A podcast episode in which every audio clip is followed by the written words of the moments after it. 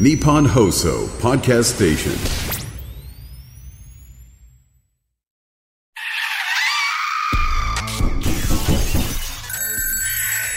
島田秀平とオカルトさん島田秀平とオカルトさん怪談都市伝説占いさまざまなオカルトジャンルの専門家をゲストにお招きしましてディープな話を伺っていく島田秀平とオカルトさん第146回の配信ですえゲストは前回に引き続き臨床心理士そしてねまあ心理学の先生ですねそして怪談師として活躍されています佐伯翼さんですお願いいたしますよろしくお願いします。もう緊張取れました？緊張だいぶ取れました。はい。お願いいたします。まずね、ちょっとね、いろんなね、不思議体験を送っていただいてますんで、はいちょっと一緒に聞いていただきたいと思います。はい麻雀お好きみたいですね。麻雀大好きです。ちょっと麻雀に関するお話からです。こちら、えー、ラジオネームりんごさんからいただきました。ありがとうございます。えこんにちは。いつも勉強の合間に聞かせていただいております。今回初めてメールを送らせていただきます。え私のお父さんが体験した不気味な話なんです私のお父さんは昔からバイクが好きでとあるバイク屋の店員さんと親しくしていたそうですえある日お父さんがバイク屋さんを訪ねるとその店員さんがですね麻雀で揃えるとなくなってしまうという麻雀の中連ポート役ねはい。はい、これを昨日揃えたと言っていたそうなんです。えーその時は店員さんも元気で揃えたらなくなってしまうなんていうのは嘘だというノリでそのことをお父さんに伝えてきたそうなんです。ただその話をした翌日えー朝誰が確認したのかはよく分かりませんがその店員さん布団の上で冷たくなっていたんだそうです。え中連ポートに限らず何か病気だったのかもしれませんがもし本当に呪いが存在するのかと思うと怖いなぁと思ってしまいました。えそれを聞いて麻雀をやってみたいという気持ちどこかに吹き飛んでしまいました。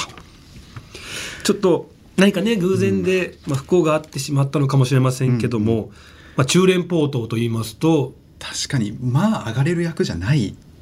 ですからね。ちょっと詳しくあのどんな役か説明していただいてもいいですか？はいあのまあ何の図柄でも図柄というかあのじ数数字を示す牌麻雀にあるんですけど、それのえっと端っこですね1と9が端っこなんですけど、それをまず3個ずつ持つ。これ結これでも結構難しいんですよ。同じやつ3個集めるだけでも難しいんですけど、その真ん中の数字ですね2345678で揃えて、まあ、111999とその真ん中っていうのを揃えると、えーまあ、これ純正って中連中連ポートの一番難しいやつの待ち方なんですけど、はいその状態で何か同じその図柄が出てきたらそれで上がれるっていう役満っていう一番難しいやつですよね。まあ、上がれるわけないぐらいのやつってことですよね。あ本当にないあの、これと天宝。はいはいはいもう来た瞬間に、あの、上がってるっていう。上がってるこれもね、なんかそういう噂がある、ますねまあ、まあまあ、ものですけど。んえちなみにこの中連ポートとか、えー天宝っていうのは佐伯さんは、僕は実は中連一万イーシャンテンまで行ったことがあります。おーイーシャンテンあ一発一個でなんか揃うぞテンパイだぞっていう時もとこまで行ったことあります。ちょっとよぎりました、その時に。これでも揃ったら、え、もしかしたらとかって。全然頭の中中連だけでいっぱいもしかしたら揃うかもしれないっていう方ででももし揃えてたら何かあったのかもしれないですよねただね、あの、まあ、芸人でもね、麻雀好きな方結構いらっしゃいますけど、聞くと、なんか1回か2回ぐらい上がったことあるよっていう人、結構いらっしゃるんですよね。確かに僕の父親は上がったことあるって言ってました。え、その後どうでした？元気です。元気ですから、まあ、ただの偶然かなと思いたいんですけどもね、まあ、ただとんでもない運を使うっていうことで、そうですよね。の反動が来てしまうのかもしれないというね、まあ、ちょっと興味深い話でしたね。ありがとうございます。ありがとうございます、麻雀本当好きなんですね。大好きです。緊張が取れました今のおかげでじゃあ、ぜひこれからもね、佐伯さんの時には麻雀の話皆さん送っていただきたいと思います。えー続いてね、これ、ちょっとパワーストーンにまつわるね、不思議なお話なんですけども、ラジオネームつむりーさんからいただきました。パワーストーンに関するオカルトのお話思い出しましたので、よろしければ使ってください。ありがとうございます。えー15年ほど前ですね、パワーストーンにはまりまして、石の意味が載った本とか、サイトで知識を得まして、ブレスレットやペンダントを作り、身につけていた時期がありました。またその当時私は仕事環境やストレスなどで精神的に不安定な時期でもありました。その時親友から誕生日プレゼントとしまして、精神安定や健康に効果がある石を使ったブレスレットをもらったんです。パワーストーンについて調べてみると、運気は左手の方から入って体を巡って右手から出ていくなんていう記事があって、え親友はその記事のことも調べてですね、良い運気が出ていかないように右手首につけることを前提に石を選んで作ってくれたんです。もともと私、右利きということもありまして、アクセサリーなどは左手につける癖があったんですが、親友からのプレゼントだったこともありまして、きちんと右手首につけていました。しかし、そのブレスレットを身につけてみると、必ずと言っていいほど息苦しく、体が重くだるくなってしまうんです。右手首ではなく、左手首につけてみましたが、症状は変わらず、せっかくのプレゼントですが、身につけなくなりました。えきっと石の力が強すぎてせっかくのパワーも私には毒になってしまったんじゃないかなと思っています。え余談ですが当時よく身につけていたペンダントにクラッシュ水晶人工的にひびを入れた透明な水晶を使っていたんですが購入時透明だったのがいつの間にか真っ白に変化していました。すごい不思議なお話ですよね。パワーストーン系多いっすよね、パワーストーン。確かに石ってなんか不思議な魅力ありますよね。ありますね、うん。やっぱり石は意志が宿るっていうねあことが一緒ですけども何かそういうのあるんじゃないかなと思うことありますよね、いや確かにだって実際にあのね、そういうパワーストーンを手につけていて、心霊スポットに行ったらパーンって弾けちゃったとあか。あ。りますよね。だって僕実際にあったのが、あの結構その当時、まあ、霊障っていうか良くないことが立て続けに起こってた時にロケで行った神社の方が「いや島田さんやばいよ」と、島田さんにもう完璧合うあのブレスレットを作ってあげるからって言われてほう「ありがとうございます」って後日届いてつけた瞬間にパーンって弾けたんですよ。でこれが紐じゃなくって一つの水晶が真ん中からパックリ割れてて。あと弾け飛んだわけじゃなかった水晶が割れてるんですよ。真ん中から。はめた瞬間。もうゾッとしましたけどね。それはなかなか水晶って弾けることなんかあるんですか？わ割れないじゃないですか。あんな硬い石真ん中からね、そんなことあるんだ。であの三木住職階段和尚の方に聞いたら、紐が切れるはまああるけど水晶が割れるってこれ結構やばいねっていう、なんか紐が切れるだったらいくらいないくらでもって言ったら変ですけどなんか理由が見つけられそうなんですよね。こっちとしてもなんか科学に持ってってやるぞみたいな 思ったら。でも石が弾け飛ぶって。ちょっと不思議でしたね、うん今のお話もなんか石に変化が起こってましたもんね。そうそうあの透明だったやつがなんか濁ったりとかって話もありますよね、うんある。でやっぱりこう身代わりになってくれたっていうふうに考えてっていうことなんですかね。そうん。ちょっとポジティブに捉えたらそれのせいで重くなったというよりはそれがなんかこうちょっと引き引き取ってくれたでよくあのあるのがこうやって悪いものを吸い取ってくれたりする場合もあるから、まあ、月に1回ぐらいねこう水でこうバーって流して、浄化なんか浄化する。とか、はい。あとは満月の夜にあでそこにこう送って月光にね当てるといいですよとかありますけど、なんか左から入って右から出るっていうの確かになんか僕も聞いたことあってほう。僕聞いたのは普段左にしておいてパワーを貯めてここぞっていう時に右にするとそれをバーンと放出できるみたいな。えー。あいや初めて聞きました。お面白いですね。そんな。だ結構芸人さんとかでも普段ずっと左にしといてここぞっていうあの番組の時とかに右にしてやるとなんかこういい結果出るんですよっていう方いますけどね。あそうなんだ。結構聞いた感じだと反対にその、まあ、いつものルーティンを崩すことになるのでなんか理屈的には失敗そんな感じするんですけどそこが面白いですね。うまくいく左で充電して右で放出っていう。ただその芸人さんがね僕のラジオ番組に来てくれた時あったんですけどずーっとね左にしてたんですよ。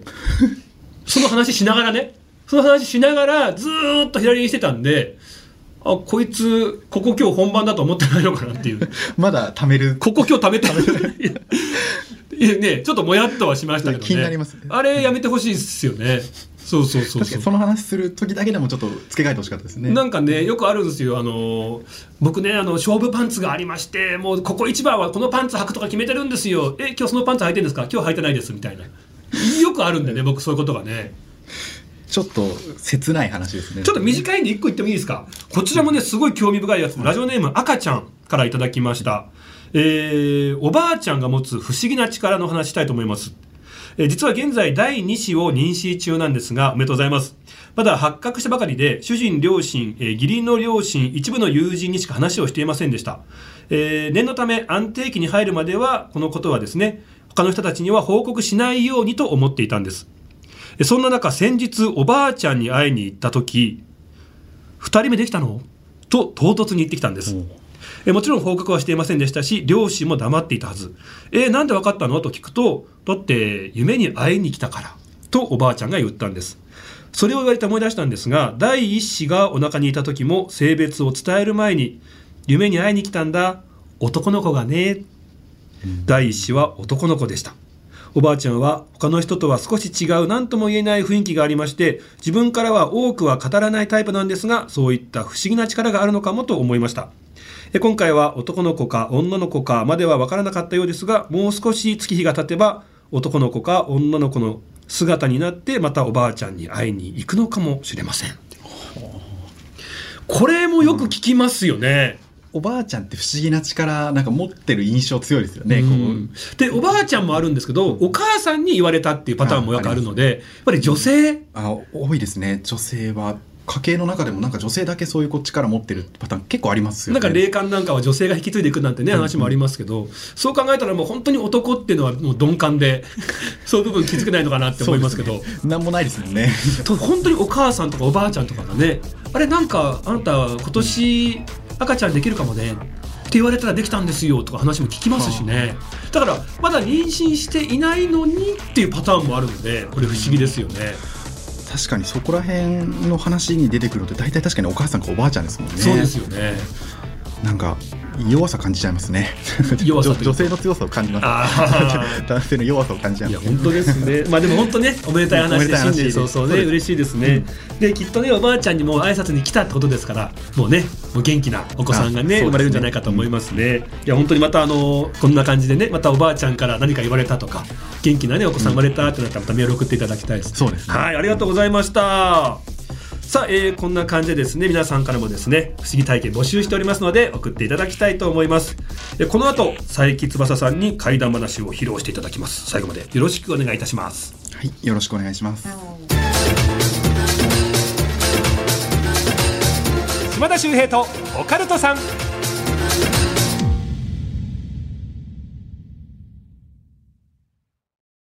ようこそ闇の世界へ。それはこの街のどこかで誰かが体験した秘密の物語。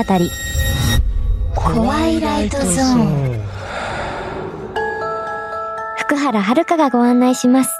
詳しくは日本放送ポッドキャストステーションで。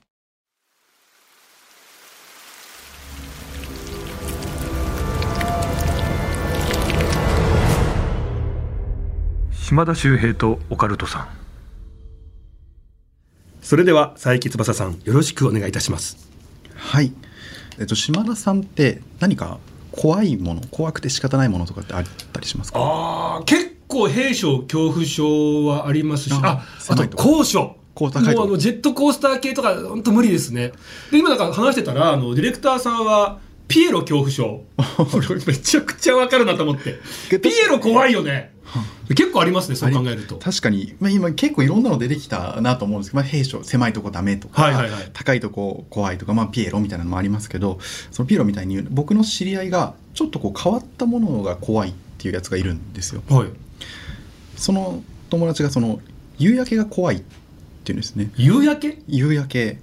あんま聞いたことないないですか。ねはい。その彼が、えー大学時代にこうぼーっとなんか一緒に歩いた時に立ち止まって夕焼け見てたことがあったんですよ、はいでなんか列から離れちゃってたんで「どうしたの?」なんて声かけたら「ああ大丈夫なんでもない」って言ってついてきたんですけどなんかあまりにも様子がちょっとこう何とも言えない雰囲気があったんで、まあ、後日話聞いてみたら「まあお前階段とか好きだし」みたいな風に話してくれたお話なんですけど、まあ、その彼中学生の頃にテニス部に所属してたらしいんですね。うんテニス部って部活が終わるとコート整備って言ってコートをブラシで履くような時間があるんですよ。はい。で彼はその担当だったらしくてあんまり大きなコートでもなかったので一人でブラシがけをしてたらしいんですね。でそんな時にふとこう空見るとものすごく綺麗な夕焼けがそこにあったっていうんですよ。あめちゃくちゃ綺麗だなと思って。えいいもん見たなと思ってたらその瞬間こうクラッと立ちくらみみたいななんかこう体勢を崩すようなそんな感覚があって、うん。あれ？なんか体調でも悪いのかなってちょっと早めに切り上げようと思ってそのままあのコート整備を終えて教室に戻ってったらしいんですよね。ただその教室に行った時に先に戻ってるはずの友人たちが誰もいなかったっていうんですよ。どころか自分の荷物もなかったっていうんですね。はい。で他の教室行ったのかななんて思って、まあ、友達のクラス行ってみたりその談話コーナーみたいなところ見に行ってみたりしてもどこにもいないっていうんですよで自分の荷物もなくなっちゃってるんであの着替えられないですから困っちゃって仕方ないからなんかあのちょっとトラブルになって嫌だけどと思いつつ職員室に行ったらしいんですよ、うんうんうん。このこと言いに。そしたら職員室にも誰もいなかったへえ。でこの時になんかちょっと変な感じがするなってこの時間いつもだったら先生いるのにと思って。でやけに学校中がこう静かだなっていう違和感があったらしいんですよね、であれと思いながらも学校探って探ってみたらしいんですけど学校の中に誰もいないと。あこれはちょっとなんかいよいよ変かもと思って学校から出てみたらしいんですよ。あ敷地から出て。はい、敷地から出てあの、まあ、学校の前っていうのがそれなりにこう交通量もあるような道路になってたらしいんですけどそこに一台もこう車も通ってないし、えー？通行人も一人もいないっうんていう。それでもう本格的にこれなんかおかしいぞと思ってどうしようか悩んだ結果一番大きな通りが、まあ、少し歩いたところにあるらしいんですけどそこまで行こうって思ったらしいんですよ。うんうん。でやっぱり行こうあの歩いていても人とすれ違わない。うん。ちょっと怖いななんて思ってたらようやく一人発見するんですよ。あ人いたんですね。人はい。いたらしいんですけど、その人っていうのが、まあ、おばあちゃんで服装も今の時代の服装ではないって言ってたのでちょっとこう昔っぽい格好をしたおばあちゃんが一人いたらしいんですけど、うん。そのおばあちゃんっていうのがこう家の壁に向かって立ってるい家の壁？家の壁に向かって立ってるっていう、ちょっと気味悪かったらしいんですけどでもようやく人に会えたので「すいません」って声かけてみたらしいんですけど全然反応がないっていうんですね。でもともとのこの雰囲気の不気味さっていうのもあってそこで声かけるのやめてやっぱり大通りまで歩こうと思って歩いてったらしいんです、うんうんうん。で大通りにいよいよあの到着してもやっぱり一台も車は走ってない。ただ大通りに一人だけまた人がいたっていうんですよね。その大通りのど真ん中にこのサラリーマンが立ってたっていうんですよ。はい。であこれはまだ話しかけやすいぞと思ってあのそのサラリーマンに声かけたらしいんです、うん。すいませんって。やっぱりまた同じように無視されちゃうっていうんですね。でただ今回彼ももうちょっと粘って、まあ、さっきより話しかけやすかったっていうのもあったんでしょうけど「あのすいません」って何度も声かけて最終的にこう肩をこう揺らして「すいません」って言ってもずっと無反応だったっていうその時に気づいたっていうんですけど彼らただぼーっとしてるわけではなくて夕日を見てたっていうんですよ。彼ら？えサラリーマンの方は夕日を見てた？で考えてみるとそのおばあさんも家があるとはいえその向いてる方向には夕日があるんですよ。はいだから2人ともおそらく夕日の方向を向いてぼーっとしてるってことに気づいたらしいんですね、はい。でそれに気づいて、まあ、彼怖くなって一旦学校に戻ろうと思ってまた学校まで歩いてった。で学校に到着してあのどうしようかなと思った時にもう一個違和感があった。うんうん彼、まあ、コート整備を終えて学校の中友達探して職員室行ってそこからあの外に出て大通りまで行って帰ってくる。結構なことやっててこれ大体1時間半ぐらいかかってるらしいんですけど夕日が全く沈んでなかったへえでそんな話があったんだよって言われてえいやあったんだよってそれその後どうしたのっていうふうに聞いてみたらわ分かんない。彼は分かんないけどなんか2週間ぐらいそこにいたんえ？あの体感で大体それぐらいの時期その状態が続いてたっていうんですよ。で最初のうちはあの本当どうしていいのか分からなくて家までこう帰ってみようかなと思ったりとか、まあ、教室でどうやったらなんかこの状況変わるかなって考えてたらしいんですけどこれ日に日に自分も夕日を見る時間が長くなってったんで 気づくとこう校庭とかに出てずっと夕日見てるって言うんですよ。であまずいまずいと思って教室に戻ってってそんなことを繰り返してたう。んうんでそんなことやってるうちに彼にお気に入りのスポットができるんですよね、はい。そのお気に入りのスポットっていうのが学校の裏にあった団地のあの螺旋階段非常用階段というか、はいはい。螺旋階段らしくってそこがお気に入りになった理由っていうのが何にも邪魔されないで夕日を見れるから夕日絶景ポイント探したんですね。見つけちゃったんですよね、うんうん。でもうなんかそこまで行って夕日ぼーっと見てあまずいと思って教室戻ってきてっていうのの繰り返しだったらしいんですよね。それ2週間ぐらい体感で。まあ彼的にはそれぐらいそこにいたあそれをやりやってたっていうふうに話していて。ただある日、まあ、いつものようにこう夕日をまた見に行こうとしたらしいんですけどなんかぼーっとしながら階段を登ってたっていうんですよね。でその時にたまたま階段を踏み外しちゃったんです、うん。でそのままこう踊り場まで転げ落ちてっちゃったんですって。で踊り場に思いっきり頭を打ちつけた瞬間に自分コートに立ってたっていうんですよ。テニスコートに立ってたうん。あれ？ってと思って急いで教室に戻ってみたら友達がいたんですって。で友達が「いやもう遅いよ」と。テニスコートの整備なんか適当にやりゃいいんだよみたいなどんぐらいかけてやってんだよなんてことを言われてでも彼それどころじゃないですから急いで外出て夕日見たら夕日がゆっくり沈んでた それ以来彼夕焼けが怖くなってだからちゃんと沈んでるかどうかを見るようにしてるへえそんな話を聞かせてもらいました。それもう夕日恐怖症になっちゃいますよもう夕ね焼けそうですね夕焼け恐怖症なそれと話聞くと、まあ、その間異世界というか不思議な世界にもうね迷い込んでしまってたってことですよね、なんかその感じありますよ。なんかその時間的にも夕焼けの時間って。えその2週間っていう、まあ、体感の時間ですけどその間って睡眠とか食事ってどうしてたんですかね？一切何も取らなかったらしいんですよ。でもいられるんですか？いられるあのなんで時間が分かんなかったかってあの、まあ、まず夕日しかないからもう一日中変化がないんでどんぐらいだか分かんないらしいんですよね。ただものすごくそこにいた時間が長くてもう早く本当に辛かったっていうのは覚えてるらしくて。だから体感2週間とかって言ってたみたいなんですけど。でも本当無事に帰ってこられたからよかったですけど、そこで出会ったおばあさんであったりサラリーマンの方たちっていうのは帰ってこられないそこの世界に迷い込んでずーっとそこで過ごしてる人たちってことなんですかね？そうなんですこの話聞いててちょっと怖いなと思ったのはあのその彼おそらく階段落ちた時に、まあ、彼が自分で言ってたんですけど俺は向こうの世界で死んじゃったのかもしれないでこっちの世界に帰ってくる方法って向こうの世界でなくなることなのかもしれないって彼は感じたらしいですよね。でも普通そんなこと考えないしやっぱり怖いから、おあのだから俺はたまたま帰ってこれたけどあのまんまあっちにいたら俺ももしかしたら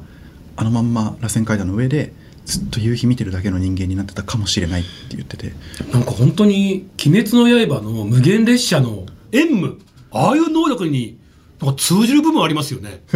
無限列車あと確かにそうですね。なんあかあの世界行っちゃうとねもうすごくこう心地のいいね、うん実は亡くなってしまってる家族たちとも出会えてっていう幸せな空間があって、でも炭治郎はこれは違うんだって言って断ち切って自分でね首をっていうことで世界に帰ってくるってことやってたじゃないですかあれもそれで帰ってきたんでしたっけ？あれそうでしたよね。あじゃあかなりそうですね。そう考えると帰ってくる方法的にはいちょっと似てる部分っますね。てありますね。ってなるとだからもう本当にきっかけその世界に行ってしまうきっかけっていうのがもう綺麗な夕日に心を奪われたっていいやもううこれがトリガーになってしまうわけですよね。なんかそれぐらいしかなんか考えらそれ見てる時にクラってしたって言ってたんでそれぐらいしかない。とそこにいるおばあちゃんも壁を見てたんでしょうけど本当はもう結構ね昔の格好してたってことなんでおばあちゃんが最初そこに行った時にはまだ壁が家がなくって、すごく綺麗な夕日絶景ポイント、うんでそこでもう意識もなくずーっとそっちを見てるんだけどその後に あの年月が経ってそこに家が建ってしまってる。でもそれにも気づいてないっていう状態なんですかね。確かに。なんか違う世界見てるのかな。確かそのおばあさんそこに行った時代でもずっと止まってでその可能性ありますよね。で彼が行った時にはもうそこにちゃんと家建っててとかっていうのなんかありえるなと思いますよね。いや怖っ 入り口がどこかわかんないのはちょっと怖いですよね。そうなんですよね、まあ、よくねその時間帯を大間が時とか言ったりしてね、なんか不思議なものが起きやすい時間帯とも言いますけどただあのーあれかもしれないですよね。やっぱりこう心を奪われてっていうね。うんなるほど。本当にこうまさにそういう時にこう我を忘れる我をねなんかこうあまりにも感動した瞬間っていうのは、心奪われるっていうのがまさにそのそっちの世界にこう心だけ持ってかれちゃったような感じがして、うんうんうんうんでそうなると別に夕日だけじゃなくっても感動的な、ね、何か景色を見てうわーってなるとその瞬間にバーンってそっちの方に行ってしまう。帰ってこれなくなっちゃうことってあるのかもしれないですよね。そう考えると怖いですよね。夕夕日だけだったらまだあれですけどいろんな綺麗なものでって考えるとどこにでも感動した瞬間にその入り口が開いちゃうみたいなのがちょっと怖い。だから不思議なのが例えばその現実世界でねお友達たちは教室で待ってたわけじゃないですか、でもある程度の時間経ってたわけですよね。その時に我を失って別の世界に行ってしまってる時のその彼は現実世界でどういう状況だったんでしょうね。気になりますよねもしかしたらですけど勝手な想像ですけど現実世界の彼の方がその夕日見てぼーっとしてその友達から見るとこいつ夕日見て固まっちゃったぞっていう状態にこっちではなってたのかなとかいろいろなんかちょっと想像しちゃいますよね。そうですよね。とか何かもう本当に意識を失ってあ倒れてたのか倒れてて意識が戻らない人って現実世界でもしかしたら今別の世界に行っちゃってる人なのかもしれないとかね。そうか現実の世界では何かしらのい異常があって意識がないとかっていうふうに見えるけど実際はそっちに行ってるみたいな、うんうんうんそれはいろんなこと考えちゃいますね。なんか本当にいろんな可能性がなが感じられるお話だなと思って結構感動しいなんですぐ「わー!」とか言っちゃうんですよ。しょっちゅう入り口開いてるかもしれないですよね危なかったのかもしれないですね。でも残酷ですけどね一番綺麗だなと思ったものの世界にこう閉じ込められちゃうっていう怖さは。でも「鬼滅の刃」のねあの無限列車の縁武じゃないですけど、まあ、彼からすると一番幸せな時間にね幸せなただただこうね嬉しい時間にいられるんだからそっちの方が幸せでしょみたいな、そういう正義もあるわけじゃないですか。なるほど。だからもしかすると心を奪われるようなそんな夕焼けをずっと眺めていられる嫌なことも忘れていられるっていう時間にいるそのことがはあすごく嫌なことなのかどうかっていろいろ考えちゃいますけど。確かにど人によってはそっちの方がいいっていうこともある。そういう心が開いた世界だったりするんですかね。いやー。何なんですかね。これって心理学的に 何か答えを見つけようとすると何か見解ってあるんですか？ありえるとすると例えばですけどあの、まあ、たまに聞く話で、うん、急に意識がなくなって気づいたら全然知らない地域に自分がいて知らない人とコミュニティ作ってこう普通に生活してた。この空白の20年間は何だったんだみたいな話たまに聞いたりするんですけどああいうのってなんか乖離っていう現象が近かったりするんですよ。乖離はいあのまあ今乖離っていうとあの多重人格とかがパッて出てきちゃうんですけどそうじゃなくて乖離ってもともと人の心にある防衛規制っていうストレスから心を守るための機能の一つで、それをことこう切り離すっていう作用があるんですよ。嫌なことあったあの本当に強い衝撃を受けた時にトラウマティックな体験を思い出させないようにあの封じ込めるんじゃなくてもう忘れちゃうっていうそれいろんなパターンがあってその乖離性の何々っていうのにつくんですけど乖離性の例えばトーン層とかって言って急にどっかいなくなっちゃうでいなくなった理由もその記憶もないとかっていうそれがなんか近い感じはするんですけど、だとしたらその向こうの世界でなんか生活してるみたいなそんなエピソードがちょっとなんか納得できないところがあったりするんですよね。あでも乖離っていう現象があるわけですね、まあ、ありあったりします、なんか本当にその乖離でいろいろ説明がつきそうな階段も確かにありそうですねありそうはありそうなんですよね、うんこれはそれっぽいなっていうのもあったりするんですけどでもたまにやっぱその他の階段でもそれだけじゃ説明つかないよなっていうところが出てきたりするとちょっとワクワクしますよね。そうですね。で、やっぱり恐怖症ですよね。あの、ディレクターじゃないですけどもね、なんでかわかんないけど、ピエロが異様に怖いとか。で、本当に高いとこダメな人いるじゃないですか。うん。あれっていうのも、もちろん心理学的な何か原因が探っていくとあるのかもしれないですけど、階段的に言うと前世の何かとかね、うんあるのかもしれないとか思っちゃいますよね。恐怖症に限らずですけど恐怖ってまあ一応その後天的学習でつくもんだっていうふうに心理学では言われているのでなのでこうそれも直せるとか消せるっていうふうに言われてたりするんですけどでもどう考えてもわけわかんない恐怖ってありますよねあの、それこそピエロが怖い理由をたどってっても極端な話その映画とかでもそういうもん見たことないのにとかってなんかこう自分では納得いかないところがあったりすると思うんでうん正体不明の恐怖症たまにあったりしますよね。あの、ロケでね、あの、お笑い芸人の金太郎さん、はいはい。いるじゃないですか、はい。あの方がとにかくやっぱこう暗いとことやっぱ兵所がね異様に怖いんだって話をされてたんですよ。でじゃあなんかそれ原因があるのかなって言ってその催眠療法みたいなことではい。はい前世療法みたいなことできる人がいるからそこにロケに行こうってバラエティ番組で行ったんですよ。で見てたらなんかあの前の人生の時にまあ、えー中世なのか。で少し地下のところに閉じ込められてしまったことがある人生が出てきたなんてことでー。でこれがもうまさにドンピシャで原因なんじゃないかっつってみんなでびっくりしたことがあったんですよ。えなんかそんなのが原因だって言われちゃったら今の心理学でどうやって直したらいいんだろういや直してそうですね。考えちゃいますね。あとびっくりしたのがザ・タッチ、はい。後輩なんですけどね、双子でいつも一緒なんですけど仲のいいね。お兄ちゃん弟のね拓也と和也なんですけど、そ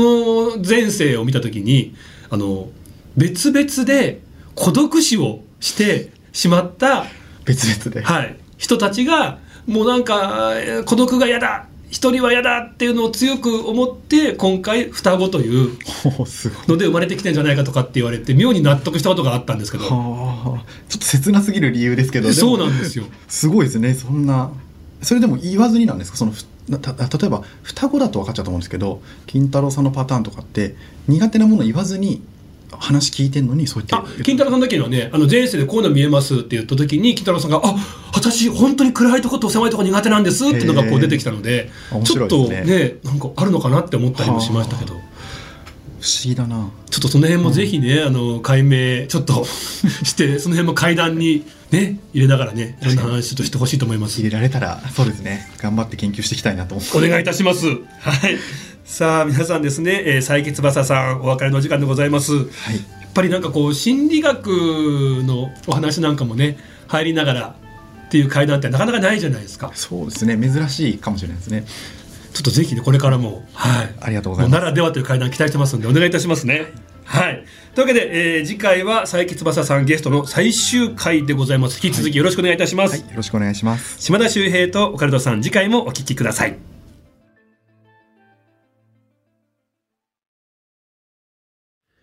島田秀平の開運ワンポイントアドバイス。さあ皆さん初詣行かれたでしょうかね？今年は辰年ということで、まあ、竜にまつわる神社。あとはね竜の彫刻がある神社とかね行ってみてはいかがでしょうか？やっぱりねあの干支の動物の近くに行くとかねそういうことは昔から縁起がいいとされているんですね。でやっぱりこう竜と言いますと箱根の九頭竜神社なんかもね有名なんですがあの都内にはですね三大竜鳥居というあの鳥居にですねもう素晴らしい竜が彫刻された鳥居、えー有名なね3つの、まあ、場所があるわけですね。これぜひねあの行っていただきたいんですがこの3つの、まあ、三大竜鳥居。場所が品川にあります品川神社。あとは、えー高円寺にあります高円寺というお寺。そしてもう一つですね馬橋稲荷。こちらですねあの鳥居なんですけど参道入る向きから見て左側に上の方に上がっていく上り流。そして右側がですね、えー下り竜ということで、まあ、上がっている竜と下がっている竜がねもう素晴らしくこうね彫刻されているというものなんですね。えそしてこの左側の方の上り竜の方に手を触れる。触るとですね自分の願いがこの竜がですねこう天まで届けてくれるなんて言われてますんでぜひ皆さんこちら三大竜鳥居に行った時にはですねこの上り竜の方に願いを込めながら触ってみてはいかがでしょうか。というわけで今回は東京都内にあります三大竜鳥居紹介させていただきました。島田秀平とオカルトさん。